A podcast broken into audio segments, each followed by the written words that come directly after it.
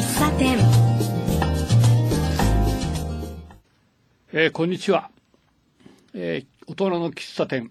今日のマスターは私桜井が務めます、えー寒いですね。真冬。え師走。月末。いろいろ資金繰り。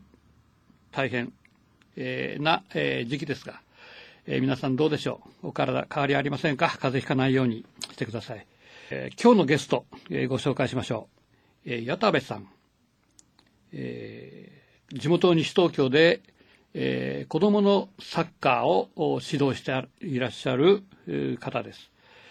えー僕がこの方をお招きしたいと思ったのは、え教え方に興味がありまして、えーサッカーの技術だけじゃなくて、えーいろいろその人間性、えーそのものからいろいろ成長をさせたいという熱い思いが、えーこの方の指導にはあるというふうに、えー、Facebook とかブログとか、それから人の噂で聞いて、えーこれは絶対に呼ばなきゃいけないというふうに考えた方です。えーまだ若いんですが、えー大変にしっかりしたお考えの持ち主で、えー今日は、えーまず自己紹介から始まって、えーどのような思いでサッカーの指導されているか、えー聞いていきたいと思っております。どうぞよろしくお願いします。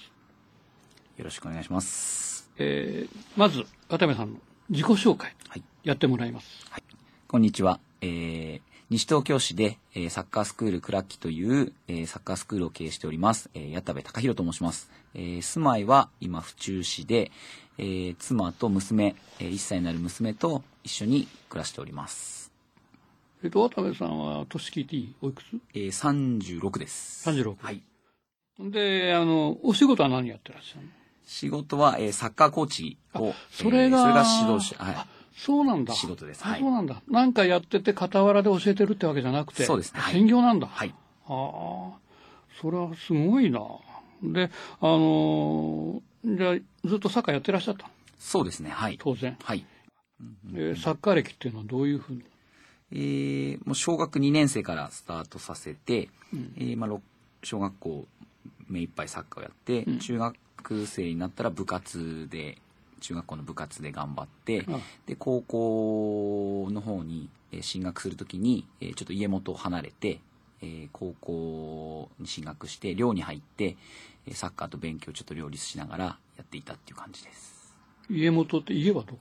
家は、えーその当時は栃木の宇都宮だったんですけど高校が佐野の方にあの移動するのでちょっと家から通うのがかなり大変だったので、うん。えー寮に入ってサッカーと勉強をしていました。あの、じゃあ強いチーム？一応はいその当時は、えー県内で、まあ、一番強いチームではい。なんていう？佐野日大っていう佐野日大佐野日大って、俺はあの、どっちかというと子供の頃から野球しかやってないんだけど、あの佐野日大？高校野球の、はい。高校野球も。あれサッカーも強いんだ。サッカーもはい。じゃあそういうところでレギュラー？やった。そうですね。はい。一応副キャプテンやってました。高3の時は。あ、すっはいげえ。へえ。ん。じゃあ野球で言えば甲子園みたいなところは？そうですね。夏にインターハイといって夏の全国大会うん。に出場したりしました、はいやってたの。ものすごい輝かしい実績じゃん。で、大学もやった？大学はちょっと続けなかったっていうのがあってちょっと高校サッカーで少し燃え尽きてしまった感があったので大学は部活とかではなく、えー普通のサークルみたいなちょっあやとったわけ。はいちょっと甘いとこね。そうですねサークルだったのね。で、今は、えー教える方の、まあ、ある意味プロになってるわけだよね。そうするとそうですね。はい。と、そこで燃え尽きた人がなんで今こういう状況に、う そうですね。ん、それはどうしたの？えーと、ん。本当に全く少年サッカーとかコーチとかは全くあのやるとは思ってなかったんですがあの思いつきたまんまで。はい、うん。サークルの先輩がたまたま少年サッカーのコーチをやっていて、うんでまあちょっと体育会系のあのノリでちょっとじゃあ明日8時にあのここのグラウンドに来てっていうあの全くこう拒否れない。はい命令ね。わかる。大会系は 経験してるからよくわかる。で、じゃあ8時に待ってるわ、みたいな感じだったので。で、そこからが初めてですね。じゃあそこから、じゃあ子供たちの指導が始まってるのはそこから？そうですね。でも全然、はい。1年目とかは、その2年目とか、もう全然今から考えると 何をやっていたんだろうって感じですけど。それはどこ？場所はどこ？場所は世田谷ですね。はい。世田谷となんで西東京が関係あるの？世田谷を、あの、ちょこ離れる、世田谷のチームをちょっと離れる時に、うんあの、ちょうど、その、世田谷近辺で、えー一緒に活動していた方と、ちょうどその西東京市で活動している方が、共通の知り合いがうん。いらっしゃったので、えーその人のつてで、えー今のその西東京の指導の現場に出会うことができました。現場ってどこ？えっ、と、その、田無富士見 JSC っていうチームなんですけども、はい。え子供たちって何歳から何歳教えてんの？子供たちは年中から、えー6年生。年中って何歳？年中は5歳。5歳ぐらい5歳ぐらい。はい。じゃあ5、6歳の幼稚園幼稚園。富士見幼稚園の幼稚園だった。あはい。ああはあはあそっから？幼稚園から6年生まで。6年小学6年生まで。8年間。チーム分けはどうやるの？チームは、試合をするときは、えー学年単位になるんですが。1年ごとになるの？そうですね、はい。練習に関しては、そのサッカースクールクラッキーに関しては、えー2学年で、えー年中年長で1クラス、1、2年生で1クラス、3、4年生で1クラス、5、6年生で1クラスっていうふうに指導しています。ああなるほどなるほど。はい。えー、なんだっけな。なんだっけあのキャッチフレーズ。渡辺さんの。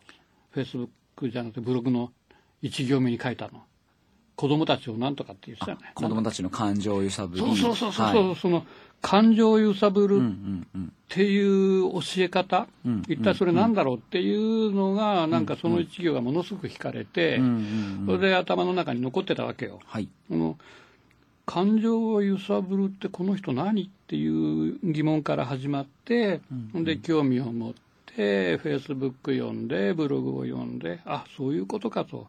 この人は人間形成にものすごくうー力入れた指導をやってるなっていうのがきっかけ。その指導方法、それはなんでそういうふうな方に行ったのかっていうか、んまあ、ちょっと僕は野球だけどね、うんうん。野球の少年野球見たってね、そんなこと考えてる指導者なんて一人もいないし、どういうところからその、心を揺さぶり、感情を揺さぶりっていうところにたどり着くの？うーん、そうですね。えー、やっぱりスポーツをやっていたり、サッカーをやっていて、うん一番は、一番のスタートはやっぱ楽しいっていう経験だと思うんです。うん。うん。で、そのやっぱ楽しいっていうのをうん感じるところには、まずその環境うにん。安心と安全を感じないといけないっていうのがあって、で、そこから自分がどう仲間とつながっていくかっていうところにつながって、はい。うん、でそうすると自分をこう周りから認めてほしいっていう。で認めてもらうと自分の自信につながってはい。自分のプレーができるっていう、うん、だそういうところをあのサッカー以外とかにもつなげられるようなこれからサッカーだけで生きていくっていうことはなかなか一握りの人間しかできないわけで。それは1万人に1人の話だからね。はい。なので、まずそういうところを、サッカーを通じて、まあ、大人になったとしても、まあ、そういうところを大事にして、自分の仕事だったり、やりたいことだったりにつなげていければいいなっていうのが素、晴らしいね。そうですね、僕も指導していて、やっぱりこう、うまくいかない時とかに、自分がうまく、自分がダメだなとか、うん。そういうことを思ってて、すごい苦しい時期があって、で、それじゃちょっと、本当楽しいって思えないな、自分が楽しいって思えなかったら、子供たちにも楽しいって思えないなと思ったので、まあ、心理学の、えー講座だったりとか、あとはサッカーの勉強だったりとか、だ専門のはいそういう勉強所として現場のグラウンドだけじゃなくてデスク、はいデスクワークデスク勉強もいろいろやってそうですね。そうはいいうのをいろいろ考えにはい考えて、そのいろいろ風に重ねていったわけだ。そうですね。はい。あーブログに書いてあった最初の方なんだけど、えーっと人間の欲求とサッカー指導、はい。この人間の欲求っていうのは何、うん。まず、えー人間はこう生きていくうん。生き物なので、うん。まず生きていかなくちゃいけないっていううん。命を守ろうとする生存欲求、まあ、ご飯を食べたいとか眠りたいとか、まあ、そういう欲求が一番下にそれはもう無意識な、本能的はいですよね、でその上に安心安全を感じる安全欲求っていうのがあって、うん。やっぱり生存していくためには安全な環境にいたいっていう欲求があって、うん。でその安全が確保されると、うん。今度は仲間とこうつながりたいっていうつながりたい欲求、ん。まあ、社会的欲求っていうんですけどそういう欲求が出てきてで仲間がしっかりできてくると、うん。今度その仲間から認められたいっていう欲求が出てくる。うん。でその認められたいっていう欲求が、あのー満たされると今度自分のやりたいことをやりたい実現したいっていう実現欲求っていうのが出てきてそうやって欲求を満たしていくことによって自分がやりたいことが実現していくやれるようになっていくチャレンジできるようになっていくっていうのはまあ本当今の、あのーサッカーの現場の中ではやっぱチャレンジをしたいとかチャレンジしたいけど自信がないとかっていう子供たちにはすごく最適な、あの考えかなっていう。やっぱその欲求のどこを満たしてあげることが大事なのかなっていうのが、ん。サッカーにつながるかなっていうのは、はあ。その承認欲求？っうんうんうんうん。ていうところではん。どういうふうに具体的な指導をしてるっていうか、例えば褒めでやるとかそういうこと？そうですね。褒めるのはプレーが成功した時にしか褒められないじゃないですか、うん実際失敗の方が多いんですねサッカーは。ミスのスポーツって言われるぐらい失敗が多い。そのミスした時に何やってんだとかって言われちゃうと、次絶対チャレンジしたい、したくないですよね。うん。だけどそこを、こう、あ、そこを見てたんだねとか、あ、そういう狙い持ってたんだねっていうことをねぎらってあげると、あの、子供たちは、あ、次もまたやってみようって気持ちになるかなっていう。なるほどね。はい。えっ、と、とりあえず今こう前半、えーこの辺で取り、えー終わって、えーここで休憩して、はい。えー矢田部さんの好きな曲を1曲はい。入れて、えー後半に入ろうと思います。はい。えーお好きなお曲を1曲、えー何かありますか？えー僕はですね、ええ。決命詞のええ。Life is Beautiful っていう曲が好きで聴いています。ああわかりました。Life is beautiful. えー大人の喫茶店。今日のゲストは、え矢田部隆弘さん。えー少年、えーサッカーを指導しているプロフェッショナル。えー後半、えーさっきの続き、失敗、これを恐れない。そういう子供を育育てたいっていうようなお話。まあ、失敗を恐れないとか失敗しないというと、俺の場合はテレビのドクター X しか思い出さないんだけど、あの、要するに、失敗してもいいと。失敗を怖がらないってことでしょ？はい。それはどういうふうにして教えるわけ？それはですね、えー失敗はチャレンジした成果っていうふうに捉えて、チャレンジしないと失敗が生まれない。そうです。うん、だからチャレンジしたことが素晴らしいよねって。そうですう。ん、で、さらに、その、うまくいかなかったっていうことに、まず気づけたことが素晴らしい。うん、でそういうふうに失敗したことをなんでとか、次どうしたらいいかなっていうふうに一緒に考えてあげることが、うんそうだ。あの、はいノーベル賞のあの人たちみんな言ってるもんね。うん失敗、失敗を何千何万ってやったうちに今の素晴らしい結果が出たっていうわけで、だから失敗っていうのは実は財産であって、えー決してそれはマイナス要素じゃない。っていうことだよね。はい素晴らしいね。だけどそれをさ、失敗をさ、怒り飛ばすコーチ、うんうんうん怒る親、うんうんうんすごい多いよね。そうですね。なんか、んなんだろう、まあ、サッカーだけじゃなくてね、日常の中でも子供を叱りつけて、はい。えーまあ、子供だから失敗するのは当たり前なのにと思うようなことでも、叱り飛ばしちゃうっていうようなこともある、うん。うん。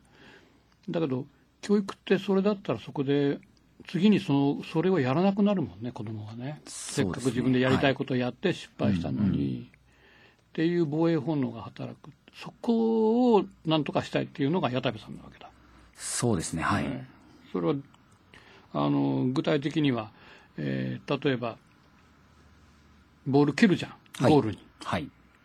だけどゴールキーパーが防いじゃうじゃんうん、うん、うん。で、その時に、まあ、流せばいいんだけど、なんであんなところで蹴ったのっていう人もいるわけじゃん。はい。それを失敗って言うんですよ。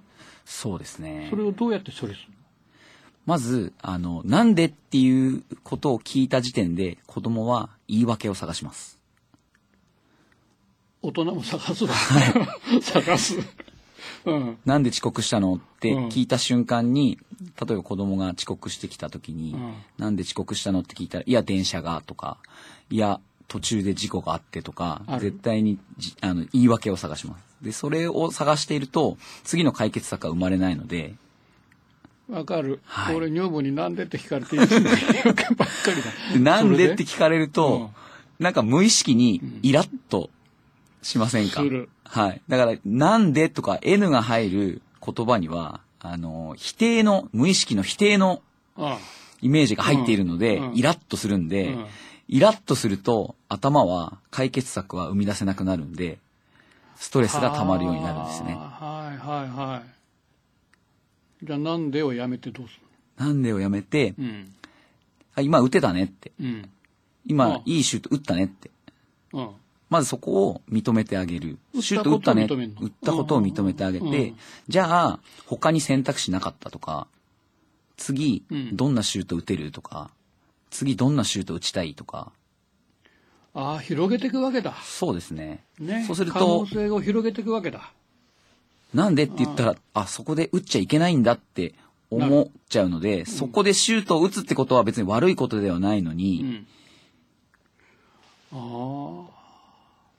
でもなんかそれ、コーチでも言いそうだよね、なんで。いや、言います言います。僕も、あの、言っちゃう時もあります。なんで、あ、あの、今なしってすぐ言います。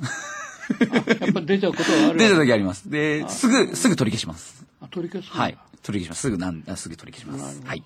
でも、とっても大事なことだよね。承認欲求っていうのを満たしてあげるとか、はいあるのはね。それをもう子供の頃からやってあげるっていうことか。そうですね。それはよろ、子供は喜ぶわ。うん。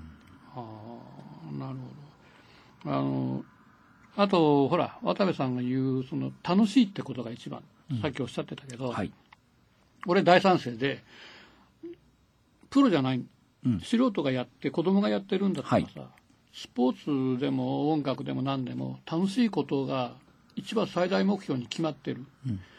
うん。でもそれを苦しませちゃうっていう指導者もたくさんいる。でだけどその楽しいことって人によって全部違う。価値観が、で勝ちにこだわる人がいる、うん。うん。勝ちが楽しい、それからチームワークで遊ぶのが楽しい。それから少しチャランポランが楽しい、うん。から大人の場合だったらゲームやった後飲むのが楽しい。うん。うん。うん。ゲームが二の次ぐらい、で人によってみんな楽しさが違う、その楽しいのと勝負事だから、うん。勝ちっていうのは絶対に相反するじゃん、そこをどうやって処理するの？そうですね。楽しいっていうところは、確かに、あの、たくさん子供がいるので、一つの練習をやった時に、まあ、これが、その練習が嫌いな、ちょっと苦手だからやりたくないっていう子もいます。言いますそれが好きな子もいます。いますだけど、同じ練習をする上で、あの、個別指導に変えています。一斉で同じことを伝えるのではなく、まあ、その練習が好きな子は、そのままやらせますし、ちょっと苦手な子は、階段のステップ、求めてるステップがすごい高いので、それをもっと細分化して、うんここできたね、ここできたね、ここできたねっていう風にやっていくと、自分がやっぱ認めて、認められてる、見られてる、認められてるっていうのが気づいてくれるので、少しチャレンジしようとします。コーチじゃあちょっと見てって。あわかるでもみんなそれ大人にも通じてるなすごいなそうやって教えていくわけだ。そうですね。個別指導に切り替えるというか、はい。得意不得意のほかに、スポーツであれば当然上手下手もはい。あります。はい。えー大谷みたいな選手もいれば、野球で言えばね、うんうんうんごめんね、野球の話で。いれば、え2軍から、えー上がれないで辞めていく選手もいる。うんうん。当然、サッカーの子供たちにもそういうふうにいる。どんなに努力しても10点満点取れないで、2か3だけどサッカーが大好きだうんうん。っていう子もいる。うん。そういう子たちをどういうふうにしてみんなやる気を出させてるうーんのそれは。そうですね。だから全員が100点を取らなくていいというか、うん。うん。例えば、うん、40点の子がうん。次のテストで45点になったら、それはすごい5よ。点すごい上がってる。うんそこを認めてあげることで、うん次じゃ僕もっとできるようになるかもって思わせたら勝ちかなって思います。はい。絶対勝ち。ああ、なるほど。で、やっぱりそういうふうに一人一人が自分の、ある意味自分との戦いだから、スポーツなんでも。で、自分との戦いに勝ったっていう意識があると、じゃあ楽しいよね。そうですね。それはねはい。あの、上手な人とやって勝つわけじゃなくて、自分の能力で伸びていくっていうのは確かに楽しいよね。はい。で、チームっていうのは、うん。ベストの11人でうん勝ちに行くチームと、うんえー極端に言えば大人の野球でもそうなんだけど、うん。ベンチ全員出してうん。負けちゃう野球もあるのねうん。うん。勝ってんのに、うん。その辺の金はどうしてるうーん、そうですね。まあ、勝ちにこだわるっていうのは、すごく大切なことだと思うんですけど、勝ちにこだわるっていう言葉の中に、負けてはいけないっていうのがうん。入らない方が、僕はいいなと思っていて、うん。勝ちにこだわりすぎるっていう、勝ちにこだわるっていうのはすごくいいことなんですけど、うん。負けてはいけないっていうことになってしまうとう、ん。何してもいいっていうことになってしまうので、うん。うん、そこはちょっと子供たちとかにもうん。伝えて、最善は尽くす。うん。最善は尽くすけど、負けても負けたこ、負けることはあるんだよっていうのはうん。伝えていますし、逆に、こう、まあ、勝っても負けてもどっちでもいいよっていう子に対しては、勝負事はどっちが気持ちいい？勝つと負けるのどっちが気持ちいい、終わった後どっちがスッキリするっていうふうに聞いたりすると、いや、やっぱ勝った方がいいかなって。でも、勝つために、じゃあ最善を尽くすってことは、次、もし負けたとしても、次の原因が見えてくるよねって。その原因を解決できたら、もしかしたら次勝てるかもしれないねっていうことになると、あ、そうやって負けてもいいし、だけど最善を尽くすことが大切なんだなっていうのが、あの子供たちにはちょっと伝わってくるんじゃないかなっていう今アプローチをちょっとしています。はい。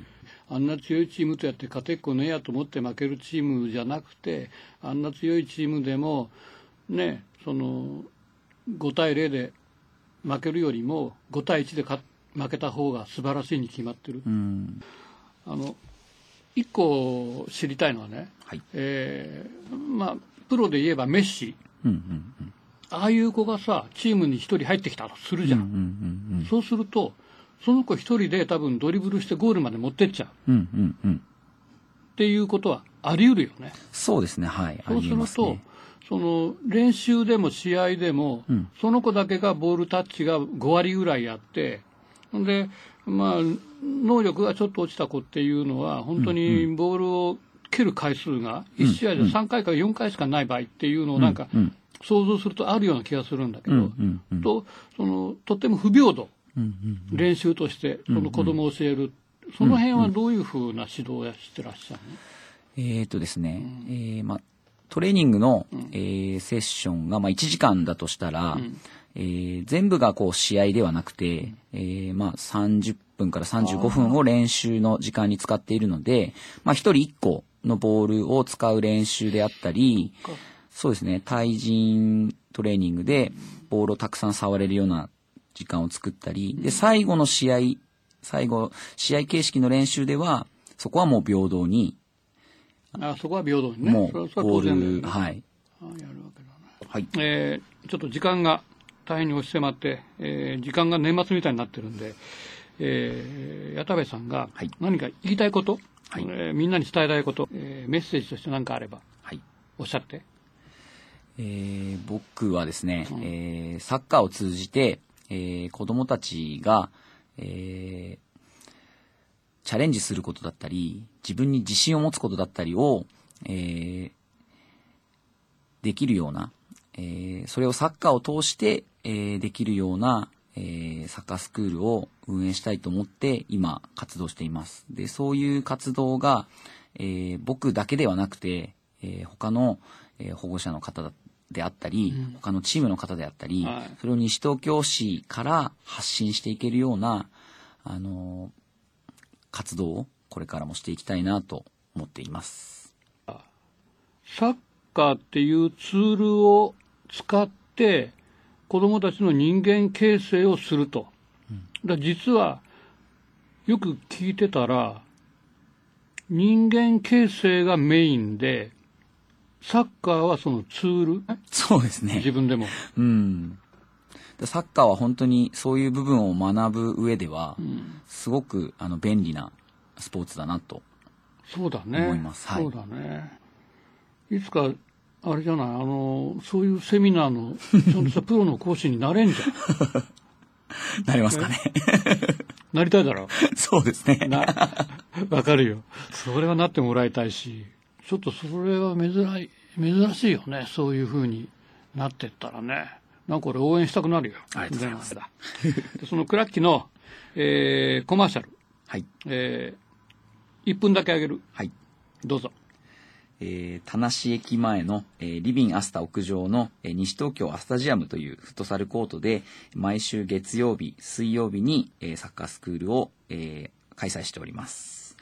えーホームページもあります。えークラッキ西東京などで検索していただくと、えーホームページ見れます。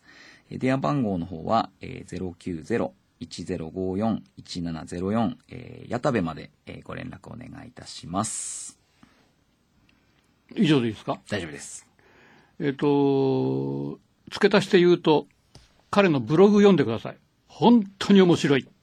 えー僕からはそれだけを、えーお伝えして、えー今日は矢田部さん、ありがとうございました。ありがとうございました。本当面白かった。